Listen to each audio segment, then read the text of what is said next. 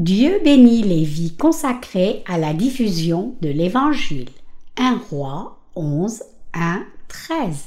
Le roi Salomon aima beaucoup de femmes étrangères outre la fille du Pharaon, des Moabites, des Ammonites, des Édomites, des Sidoniennes, des Essiennes, appartenant aux nations dont l'Éternel avait dit aux enfants d'Israël, Vous n'irez point chez elles, et elles ne viendront point chez vous. Elles tourneraient certainement vos cœurs du côté de leur Dieu. Ce fut à ces nations que s'attacha Salomon, entraîné par l'amour. Il eut sept cents princesses pour femmes et trois cents concubines, et ces femmes détournèrent son cœur. À l'époque de la vieillesse de Salomon, ces femmes inclinèrent son cœur vers d'autres dieux, et son cœur ne fut point tout entier à l'Éternel son Dieu, comme l'avait été le cœur de David son père. Salomon alla après Astarté, divinité des Sidoniens, et après Milcom, l'abomination des Ammonites. Et Salomon fit ce qui est mal aux yeux de l'Éternel, et il ne suivit point pleinement l'Éternel comme David son père. Alors Salomon bâtit sur la montagne qui est en face de Jérusalem un haut lieu pour Kémosh, l'abomination de Moab, et pour Moloch, l'abomination des fils d'Ammon.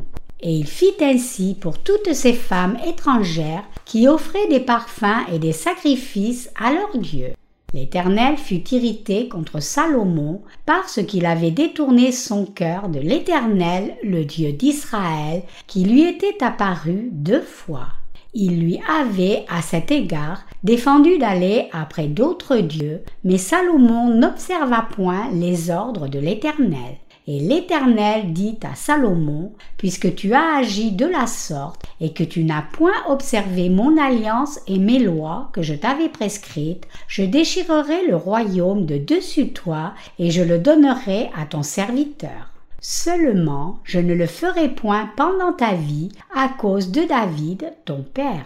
C'est de la main de ton fils que je l'arracherai. Je n'arracherai cependant pas tout le royaume. Je laisserai une tribu à ton fils à cause de David, mon serviteur, et à cause de Jérusalem que j'ai choisi. Mes chers croyants, comment allez-vous? C'est bon de vous avoir avec nous aujourd'hui. Nous étions à Chéonan aujourd'hui et avons loué une maison pour que l'un de nos ministres implante notre église fille là-bas. Il y a deux petites chambres, un séjour à l'avant et une cuisine à l'arrière. Ce n'est rien d'extravagant, mais Dieu nous a donné une maison très correcte pour que cette famille y vive et le serve. Nous avons prié Dieu de nous donner une bonne maison abordable et solide, et c'est exactement ce qu'il nous a donné. Dans un futur proche, nous allons louer un bâtiment d'église et faire des réunions de réveil là-bas aussi. L'un de nos membres d'église vit dans ce secteur. Elle est très heureuse que nous implantions une église dans son voisinage. Et bientôt, si Dieu le permet, nous allons implanter une église à Pyeongtaek aussi. Pasteur Park, qui est responsable de la région de Busan, a aussi décidé d'ouvrir une nouvelle église dans une ville proche. Ainsi, ces pasteurs dirigeants vont transmettre leur église à leurs pasteurs assistants, puis être pionniers pour de nouvelles églises dans d'autres régions. Nous allons vivre d'une façon qui plaît à Dieu comme cela. Beaucoup de temps est déjà passé, donc je vais rapidement partager la parole afin de finir à temps. C'est un temps nous avons besoin de plus d'ouvriers pour faire l'œuvre de Dieu. C'est pour cela que je sens que nous devons aussi diffuser l'Évangile en Corée et gagner davantage d'âmes de notre côté. Je sens aussi que nous devons faire des réunions de réveil chaque mois et j'espère que vous allez tous prier pour ces choses. La lecture des Écritures d'aujourd'hui est en 1 roi 11, 1, 13. Ce passage dit Le roi Salomon aima beaucoup de femmes étrangères outre la fille du Pharaon, des Moabites, des Ammonites, des Édomites, des Sidoniennes, des Essiennes. 1 roi 11, 1. Dieu avait déjà donné la parole d'avertissement suivante aux descendants d'Israël. Vous n'irez point vers elles et elles ne viendront point vers vous. Elles tourneraient certainement vos cœurs du côté de leur Dieu. Mais en dépit de cet avertissement, Salomon s'est attaché aux femmes des gentils et à leur Dieu. La Bible dit il eut sept cents princesses pour femmes et trois cents concubines, et ces femmes détournèrent son cœur. À l'époque de la vieillesse de Salomon, ces femmes inclinèrent son cœur vers d'autres dieux. Et son cœur ne fut point tout entier à l'Éternel son Dieu, comme l'avait été le cœur de David, son père. Salomon alla après Astarté, divinité des Sidoniens, et après Milcom, l'abomination des Ammonites. Et Salomon fit ce qui est mal aux yeux de l'Éternel, et il ne suivit point pleinement l'Éternel comme David son père. Alors Salomon bâtit sur la montagne qui est en face de Jérusalem un haut lieu pour Kémosh, l'abomination de Moab, et pour Moloch, l'abomination des fils d'Ammon. Et il fit ainsi pour toutes ces femmes étrangères qui offraient des parfums et des sacrifices à leurs dieux. 1 roi 11, 3, 8. Dieu a donné le peuple d'Israël à une autre personne parce que le cœur de Salomon s'était détourné et avait abandonné Dieu. Salomon avait trop de femmes païennes. Les princesses des gentils, dont la Bible parle, sont les femmes qu'il a amenées d'autres pays. Ces femmes étaient toutes ses épouses. Et la Bible nous dit que ces femmes ont tourné son cœur loin de Dieu et lui ont fait servir d'autres dieux dans son vieil âge. Salomon avait construit beaucoup de hauts lieux pour ses femmes. Salomon avait aussi construit beaucoup de hauts lieux pour les dieux que ses femmes adoraient. Un jour, il s'inclinait devant un dieu qu'une de ses femmes adorait, et un autre jour, un autre de ceux que ses femmes adoraient. Salomon a adoré beaucoup de dieux des gentils de cette façon. Mais Salomon n'avait pas la paix de l'esprit. De plus, il s'est affaibli dans son âge avancé. C'est ainsi que ces femmes lui ont fait adorer les dieux des gentils. Ce qui dépasse réellement ma compréhension, c'est comment Salomon a pu aimer les femmes des gentils à ce point. Salomon prenait grand plaisir aux femmes des gentils même quand Dieu avait ordonné de ne pas se mélanger aux femmes des gentils, et avait aussi dit au peuple d'Israël de ne pas adorer les dieux des gentils quand ils ont quitté l'Égypte. En Deutéronome, Dieu a dit à son peuple de ne pas se marier aux gentils quand ils entreraient dans leur pays. Je ne comprends pas pourquoi Salomon a pris mille femmes parmi les gentils comme ses femmes. Je pense que Salomon avait l'intention d'éviter la guerre avec les autres pays par des mariages stratégiques. Salomon avait choisi une voie différente des guerres spirituelles. Salomon avait décidé de faire alliance avec ses ennemis en épousant les filles des rois des gentils. Ainsi, Salomon a fait des choses que Dieu détestait. Je ne sais pas pourquoi il a choisi des femmes parmi les gentils au lieu des femmes de son propre pays. En tout cas, Salomon a construit beaucoup de hauts lieux pour ces femmes qu'il avait amenées d'autres pays. Il brûlait de l'encens pour ces femmes et les aidait à adorer les dieux des gentils. D'abord, Salomon devait être poussé sans cesse par ses femmes à construire des temples pour ces dieux qu'ils adoraient afin qu'ils ne soient pas mouillés par la pluie. Après cela, il devait certainement mettre une porte à chaque temple. Ensuite, il devait amener une idole pour chaque temple. Puis il devait brûler de l'encens. Ensuite, il devait désigner un prêtre pour chaque temple. Donc, il devait amener aussi des prêtres des pays étrangers et il devait faire toutes sortes d'actes que Dieu déteste. Salomon a progressivement permis les dieux des gentils dans son pays, un à un, et finalement son cœur s'est détourné de Dieu et l'a abandonné. Qu'advient-il des gens qui commettent le mal? Finalement, des cœurs comme cela se détournent de Dieu. puisque Salomon n'a pas cessé d'adorer les dieux des gentils, même quand Dieu l'a averti en disant Je prendrai une partie de ton peuple et le donnerai à quelqu'un d'autre. Dans quelle opulence Salomon vivait-il? Salomon était extrêmement bien en richesse que son père avait gagné et accumulé. La Bible dit que l'argent était dépensé comme des cailloux communs en son temps. Un roi 10, 27. Cela signifie qu'il était dans l'abondance des choses matérielles à l'époque. Parmi les rois coréens du passé, le roi Sejong est l'un des plus respectés. Il a créé l'alphabet coréen unique appelé Hangul ou Unmin Shongum. On considère que c'est l'un des alphabets les plus efficaces dans le monde et qui a reçu les éloges unanimes d'experts en langue pour sa forme scientifique et son excellence. Parmi les langues écrites du monde, l'angle est la seule qui a été désignée au patrimoine mondial de l'UNESCO en 1997. Bien sûr, le roi Sejong était aussi un personnage admirable. Mais ce qui est plus important, c'est que son père a posé un bon fondement sur lequel il a pu obtenir de si bons résultats. Et c'est ainsi que le roi Sejong a pu devenir un si grand roi.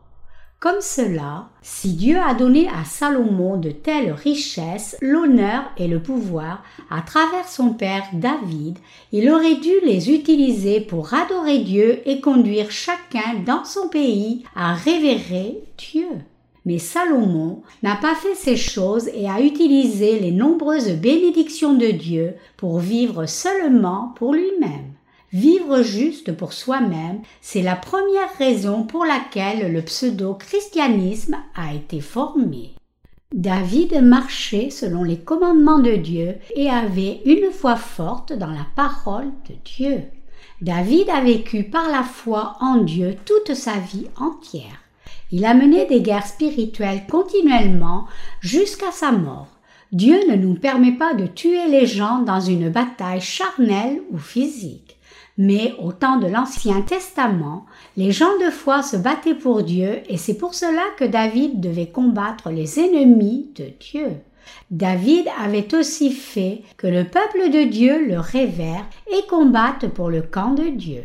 Après que David soit devenu roi d'Israël et ait amené son pays sous une seule autorité, tous les Israélites adoraient Dieu seul. David ne leur a jamais permis d'adorer d'autres dieux que Dieu pendant son règne sur Israël. David avait tout obtenu par sa foi, mais Salomon, par contre, dépensait tout ce que David avait accumulé seulement pour sa chair. Par conséquent, la foi de Salomon s'est détériorée et il est devenu l'origine du pseudo-christianisme d'aujourd'hui. Le mot pseudo signifie quelque chose qui est pareil extérieurement, mais différent à l'intérieur. Dans notre monde, il y a beaucoup de pseudo-reporters, pseudo-érudits et pseudo-chrétiens. Il y a tant de gens qui comprennent et croient en Jésus de façon incorrecte. Ceux qui ne connaissent ni ne croient l'évangile de l'eau et de l'esprit sont des gens à la fois fausses ils sont tous des pseudo-croyants. Dieu a donné beaucoup de bénédictions à David, mais Salomon en a hérité et a vécu strictement pour lui seul. Ces pseudo-chrétiens sont présents à cause de Salomon. Pourquoi le pseudo-christianisme d'aujourd'hui a-t-il été formé? Le christianisme d'aujourd'hui a détérioré en un simple pseudo-christianisme parce que ses ministres poursuivent le gain matériel et la prospérité plus que la justice de Dieu. Cela signifie que ceux qui croient en l'évangile de l'eau et de l'esprit aujourd'hui peuvent aussi devenir de pseudo-croyants s'ils poursuivent seulement des désirs mondains. Dieu nous a donné beaucoup de fruits spirituels cette année aussi. Cependant, si nous suivons seulement la prospérité matérielle, quand Dieu nous a donné cette foi spirituelle, nous deviendrons aussi des pseudo-chrétiens. Si nous prenons le matériel que Dieu nous a donné et désirons seulement vivre pour nous-mêmes, et si nos cœurs essaient seulement de mener une vie confortable dans ce monde, nous ne serons pas différents des pseudo-chrétiens, même si nous croyons en l'évangile de l'eau et de l'esprit. Chers croyants, nous devons utiliser nos richesses que Dieu nous a données comme armes et moyens de prêcher l'évangile de l'eau et de l'esprit partout. Nous devons avoir ce genre de mentalité pour recevoir davantage de bénédictions de Dieu. Si nous avons la bonne mentalité envers Dieu, beaucoup plus de gens pourront connaître la justice de Jésus qui est venu par l'évangile de l'eau et de l'esprit, afin qu'ils reçoivent aussi la rémission des péchés et obtiennent la vie éternelle. Mais le problème, c'est qu'il y a toujours beaucoup de gens comme Salomon, même dans l'Église de Dieu. Quand nous lisons la lecture des Écritures d'aujourd'hui, nous pouvons trouver quelque chose d'étrange au sujet de Salomon parce qu'il n'était pas quelqu'un qui ne croyait pas en Dieu. Salomon est quelqu'un qui croyait vraiment en Dieu et il avait même apporté mille holocaustes à Dieu. À cause de cela, Dieu est apparu à Salomon et lui a donné ses bénédictions puisque Salomon a prié Dieu de ne pas le débarrasser de ses ennemis, mais de lui donner la sagesse pour conduire correctement son peuple, Dieu est apparu en rêve à Salomon et lui a dit qu'il lui donnait encore plus de sagesse et un grand nombre de bénédictions. C'est vrai que Dieu aimait Salomon. Mais ce même Salomon est devenu celui qui a été responsable de la détérioration de la vraie foi. Il y a beaucoup de gens comme cela, même parmi les chrétiens aujourd'hui. Nous avons vu nombreuses fois des gens qui sont partis dans le monde après avoir servi l'évangile de l'eau et de l'esprit avec nous. Mais peuvent-ils être plus heureux quand ils quittent Dieu? Peuvent-ils vivre une meilleure vie que celle qui sert l'évangile de la justice de Dieu? Réfléchissez-y profondément. Si nous devons gagner de l'argent pour payer les impôts, manger et mettre du carburant dans nos voitures, nos vies sont vraiment désespérées et insignifiantes. Il n'y a pas de vie plus heureuse que celle où on vit pour la justice de Dieu. Écoutez, nous pouvons avoir la bonne réponse si nous faisons un calcul. À l'heure actuelle, chaque famille de nos ouvriers a besoin d'au moins 4000 dollars chaque mois pour s'en sortir.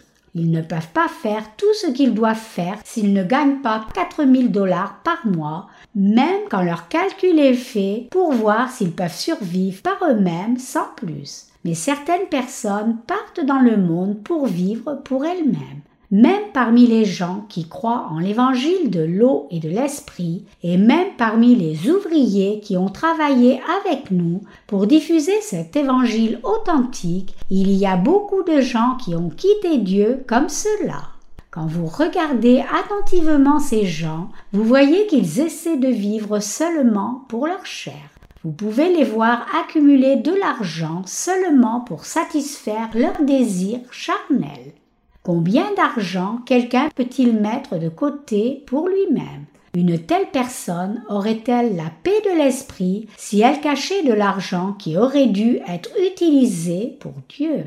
Si quelqu'un cache de l'argent comme Ananias et Saphira, comme ayant de l'argent qui appartient à soi et de l'argent qui appartient à Dieu, combien cette personne sera mal à l'aise durant toute sa vie entière? Tout ça, né de nouveau, ne peut pas avoir la paix de l'esprit s'il y a des choses qui lui appartiennent et des choses qui appartiennent à Dieu. La vérité, c'est que vous aurez la paix de l'esprit si vous servez l'évangile de l'eau et de l'esprit comme priorité absolue, mais vous n'aurez pas la paix de l'esprit si vous pensez constamment à la façon de partager votre argent avec Dieu rapidement votre esprit se détachera de Dieu. Les gens qui croient en Dieu mais ne savent pas comment vivre en unité avec l'Évangile finissent par laisser Dieu. Ce genre de gens luttent seulement pour leur propre but.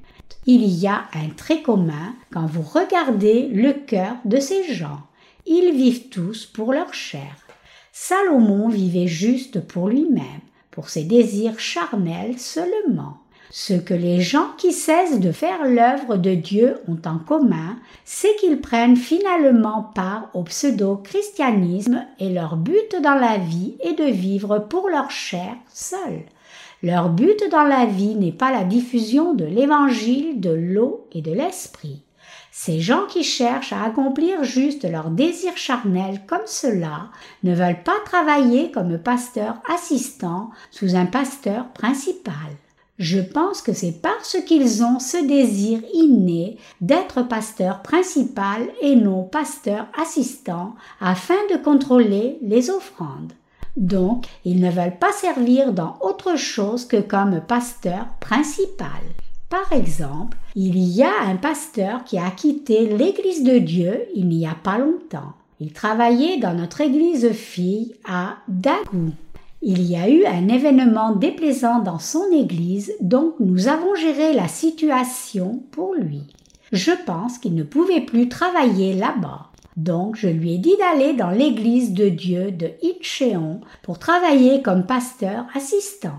Mais peu après cela, il a dit qu'il ne pouvait pas travailler là-bas comme pasteur assistant parce que c'était trop lourd. J'ai vu que quelque chose n'allait pas dans ses pensées. Je ne sais pas pourquoi il pensait que cette position dans l'église d'Incheon était trop lourde alors qu'il faisait le même travail de service de l'évangile de Dieu précédemment. Écoutez, Travailler comme pasteur principal dans l'Église de Dieu ne contient que davantage de responsabilités. Ne serait-il pas plus confortable d'être assistant pasteur et de travailler en consultant le pasteur principal? Avec les décisions à prendre, les responsabilités suivent. En tout cas, je suis certain qu'il y a des choses positives si vous pensez avec optimisme et des choses négatives si vous pensez avec pessimisme. Mais une chose est claire, les pasteurs principaux et les pasteurs assistants devraient tous travailler pour la justice de Dieu. N'est-ce pas vrai? Le fait qu'il ait cessé de servir l'évangile de l'eau et de l'esprit après avoir cru en l'évangile authentique dans l'Église de Dieu signifie qu'il voulait profondément dans son cœur accomplir ses désirs charnels à travers son ministère. Ce qui ne va pas, c'est que, même s'ils peuvent bien vivre en servant l'évangile de Dieu, certains abandonnent et essaient de vivre pour eux-mêmes seulement. Ainsi, les pseudo-chrétiens sont des gens qui ont cru en Dieu, mais qui maintenant vivent seulement pour eux-mêmes. Si Dieu nous a donné la prospérité abondante, nous devons prendre ces richesses pour servir l'évangile de l'eau et de l'esprit plus diligemment.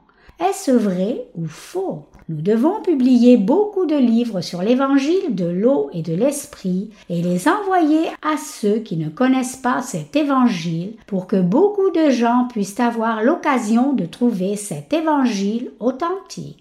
C'est notre devoir de semer la semence de l'évangile de l'eau et de l'esprit et d'aider les gens à recevoir la rémission des péchés, indépendamment que ce monde soit frappé par l'adversité et les tribulations ou quoi que ce soit d'autre. Dieu nous donne tout ce dont nous avons besoin pour manger et boire en son propre temps. Dieu a donné à Salomon tant de choses pour qu'il puisse le servir, mais Salomon a utilisé toutes ces bénédictions seulement pour lui-même. Salomon avait mille femmes. Salomon a dû prendre une femme officielle de son propre peuple, mais je pense que les 999 autres étaient des gentilles. Pourquoi Dieu a-t-il inscrit cela dans la Bible? Dieu a inscrit cela dans la Bible comme une leçon et une exhortation pour nous aujourd'hui. La raison pour laquelle je prêche sur Salomon de nouveau aujourd'hui, en dépit d'avoir donné beaucoup de sermons sur lui, c'est que nous apprenions tous une leçon en méditant sur la parole de Dieu. Vous et moi pouvons aussi finir comme Salomon. Donc, nous devons apprendre une leçon pour vivre dans les bénédictions de Dieu et servir l'Évangile, vivre bien et diffuser l'Évangile jusqu'à la fin. Autrement dit, vous et moi devons vivre pour l'Évangile. Alors tout ira bien. Qui d'autre que ceux qui sont rachetés et croient en l'évangile de l'eau et de l'esprit peut confesser Jésus-Christ comme Sauveur? Quel autre but avons-nous qu'aimer Dieu le plus et désirer faire son œuvre le plus? Voulez-vous gagner la faveur des gens religieux de ce monde?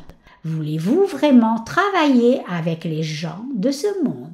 Non, nous n'avons pas le moindre désir de faire cela. Il y a eu un tremblement de terre récent dans la région de Sichuan en Chine, où le confucianisme a son origine. Beaucoup de gens qui vivaient là sont morts. Combien c'est triste pour ceux qui restent d'avoir perdu leur mère, leur père ou leurs enfants. Je suis vraiment désolée pour eux. Que pourrions-nous faire si quelque chose comme cela nous arrivait? Nous devons tirer une leçon de ce qui leur est arrivé et prier Dieu de nous protéger et aussi compatir avec eux et les voir comme des gens avec qui nous devons partager l'Évangile urgemment. Chers croyants, nous qui croyons en l'évangile de l'eau et de l'esprit, prospérerions-nous si nous vivions seulement pour nous-mêmes? Non, les gens comme cela pourraient avoir une bonne vie pour eux-mêmes, mais ils ne prospéreraient certainement pas. Ils sortiraient de la présence de l'Éternel Dieu, puis erreraient ici et là jusqu'à ce qu'ils se mettent finalement quelque part parce qu'ils seraient épuisés comme Caïn et sa famille.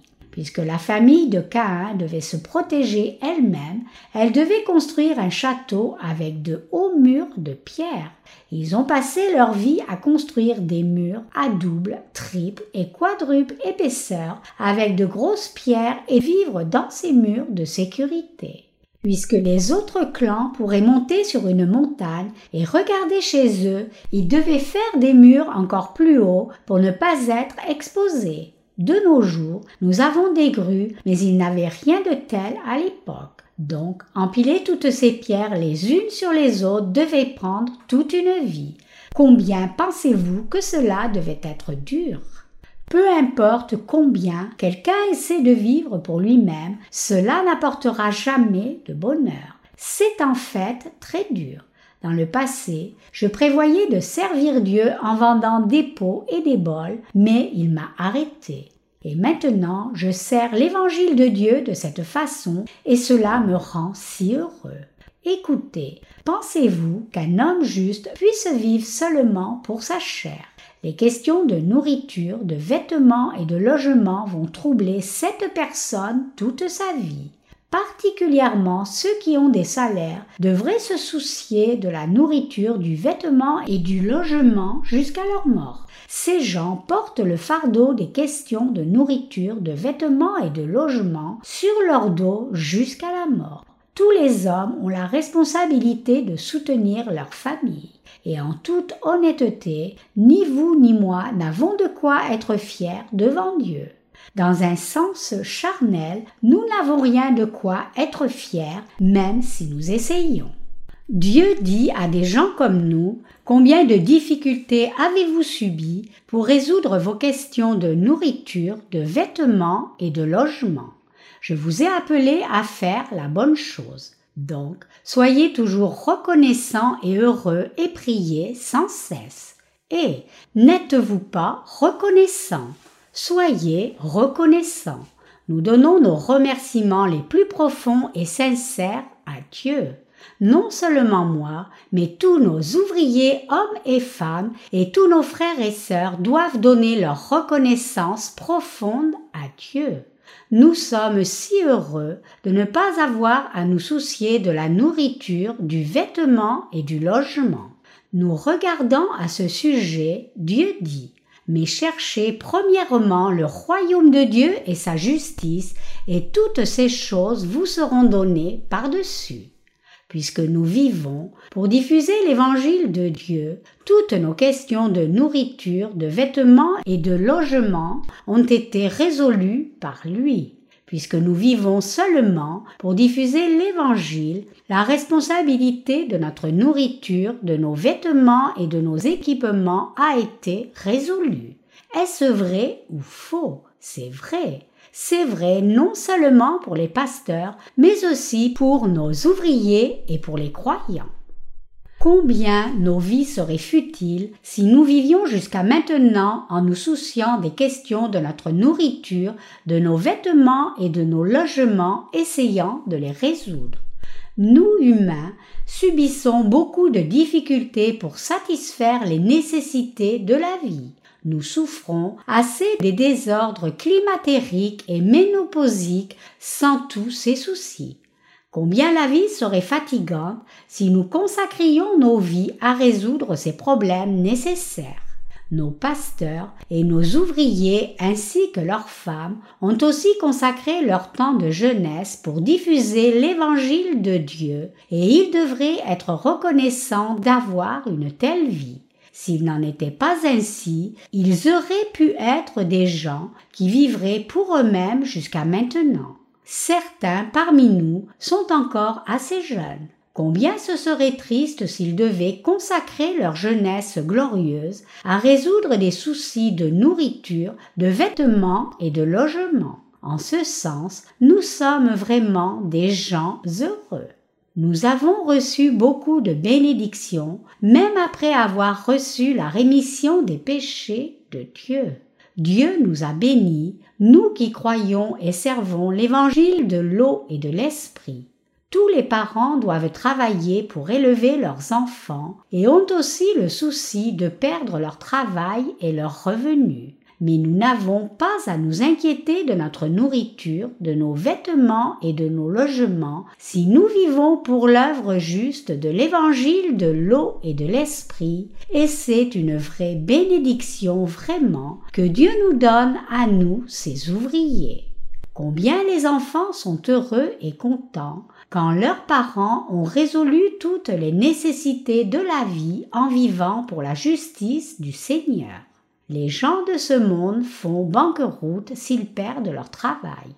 Et ce n'est pas facile de trouver un nouveau travail quand vous prenez de l'âge. C'est pour cela que les couples développent de mauvais sentiments les uns envers les autres et se disputent quand les revenus ne sont pas générés. Une femme ne déteste pas son mari parce qu'elle le veut, mais parce que ses sentiments de haine se développent en elle, parce que son mari manque de remplir son devoir comme chef du foyer.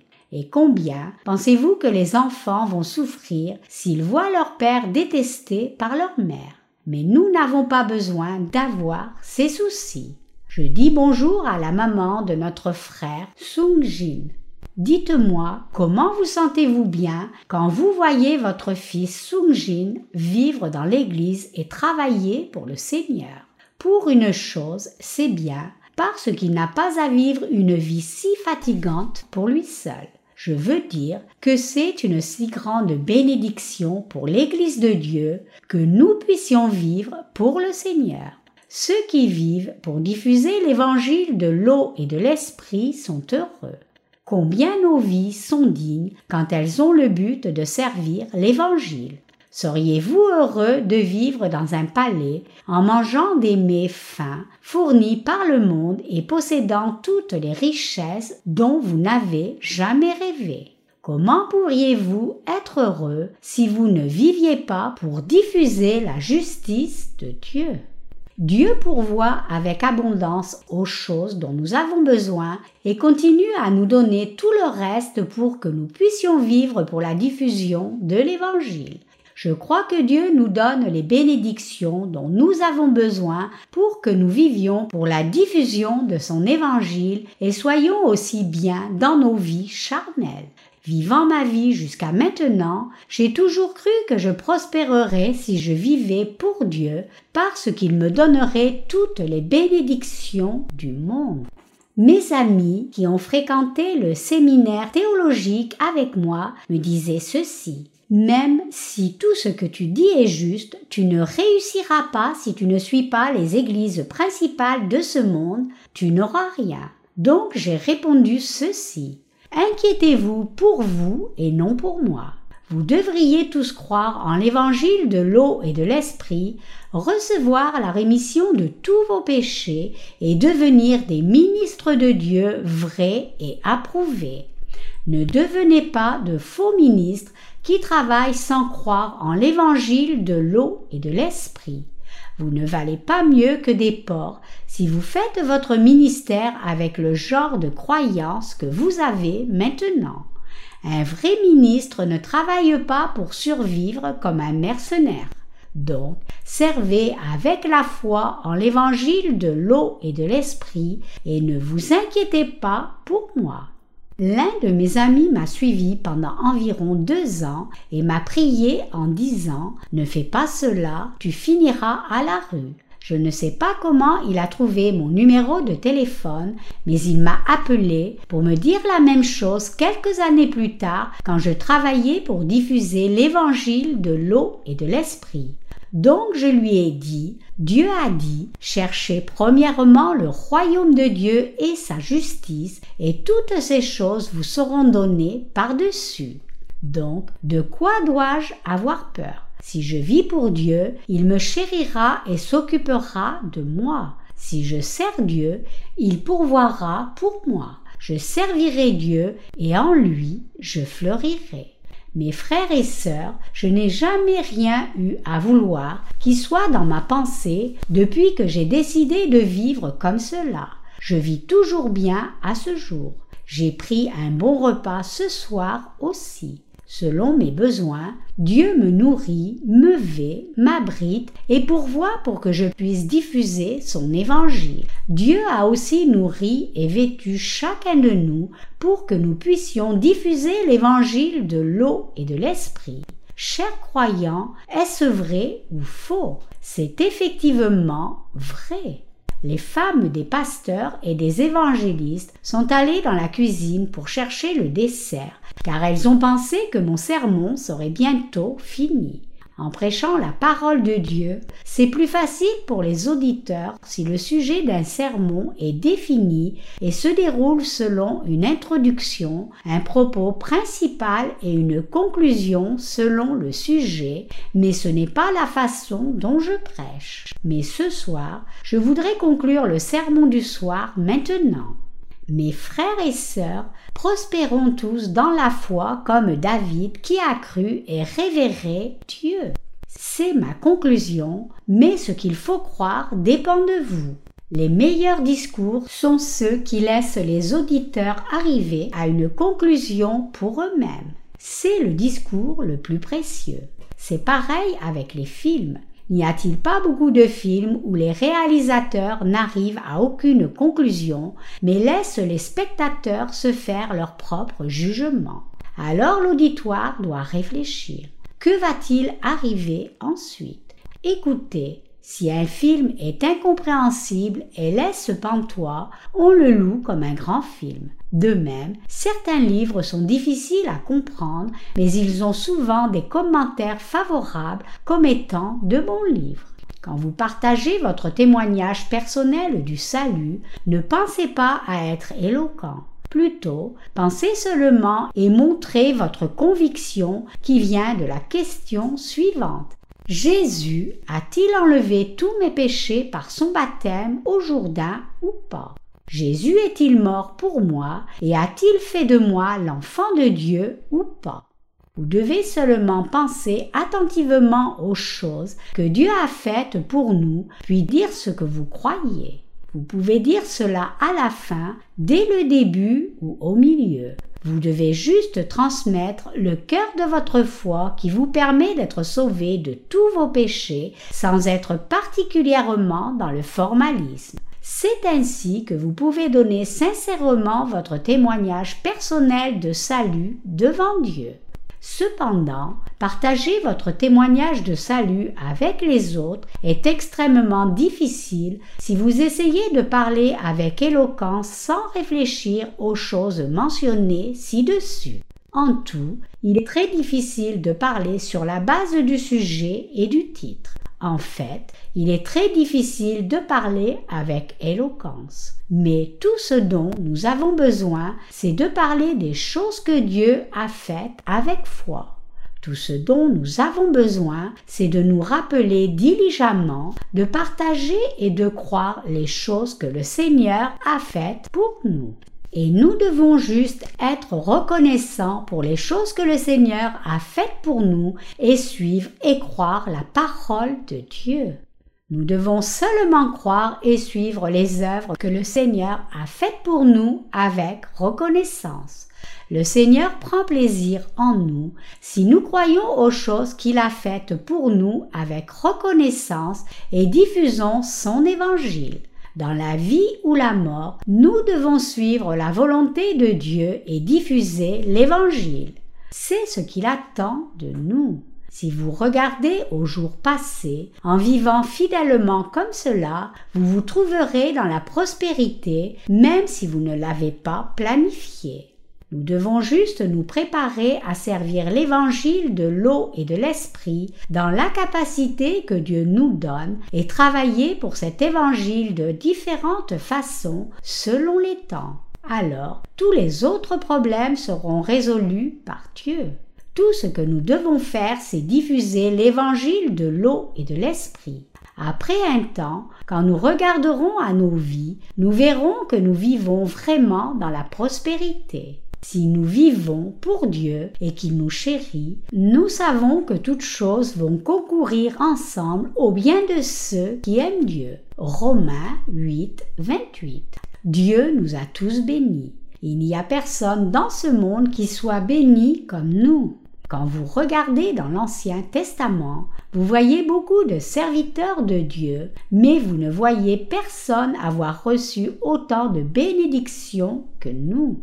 Il y avait des apôtres au temps de l'Église primitive, mais il n'y avait pas d'Église qui ait diffusé l'Évangile de l'eau et de l'Esprit autant que nous le faisons maintenant. Pendant la période de l'Église primitive, les apôtres ont diffusé l'Évangile à 3000 personnes en un jour. Maintenant, le nombre de gens à qui nous diffusons l'Évangile est des milliers de fois plus élevé.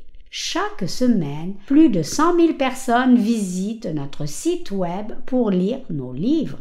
Des dizaines de milliers de nos livres sont distribués gratuitement chaque mois. Il n'y a jamais eu un temps où l'évangile de l'eau et de l'esprit a été diffusé comme il l'est maintenant. Je ne me vante pas de notre justice, mais vous dis juste que c'est une grande bénédiction que vous et moi soyons impliqués dans la diffusion de l'évangile de l'eau et de l'esprit comme cela. N'avons-nous pas obtenu du succès? Il n'y a pas d'autre standard par lequel quelqu'un pourrait essayer de mesurer notre succès. Dieu nous utilise comme ses instruments et il prend plaisir à l'œuvre que nous faisons en son honneur. C'est ainsi que nous avons obtenu le succès. Nous sommes tous si reconnaissants et heureux. Nous allons rencontrer Jésus après l'avoir servi un peu plus longtemps. Jésus reviendra très bientôt.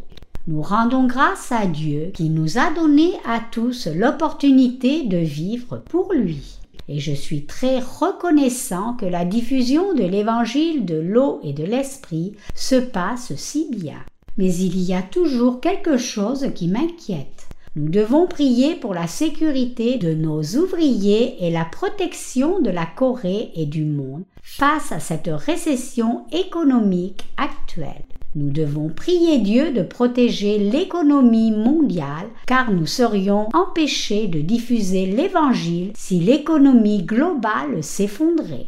La plupart des gens de notre pays n'ont pas confiance en notre président. Mais il n'y a aucun moyen que notre pays ne prospère si nous restons juste assis et blâmons le président.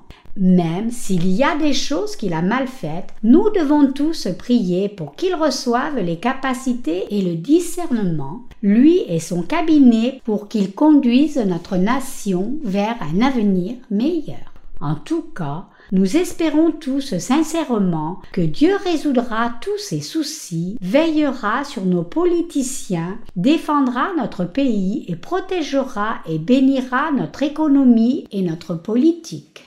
Nous espérons sincèrement que Dieu bénira et protégera ses églises et tous ses serviteurs dans le monde entier, tant dans le corps que dans l'esprit, partout. J'espère sincèrement et prie que Dieu permette que tout ce que nous faisons se passe bien.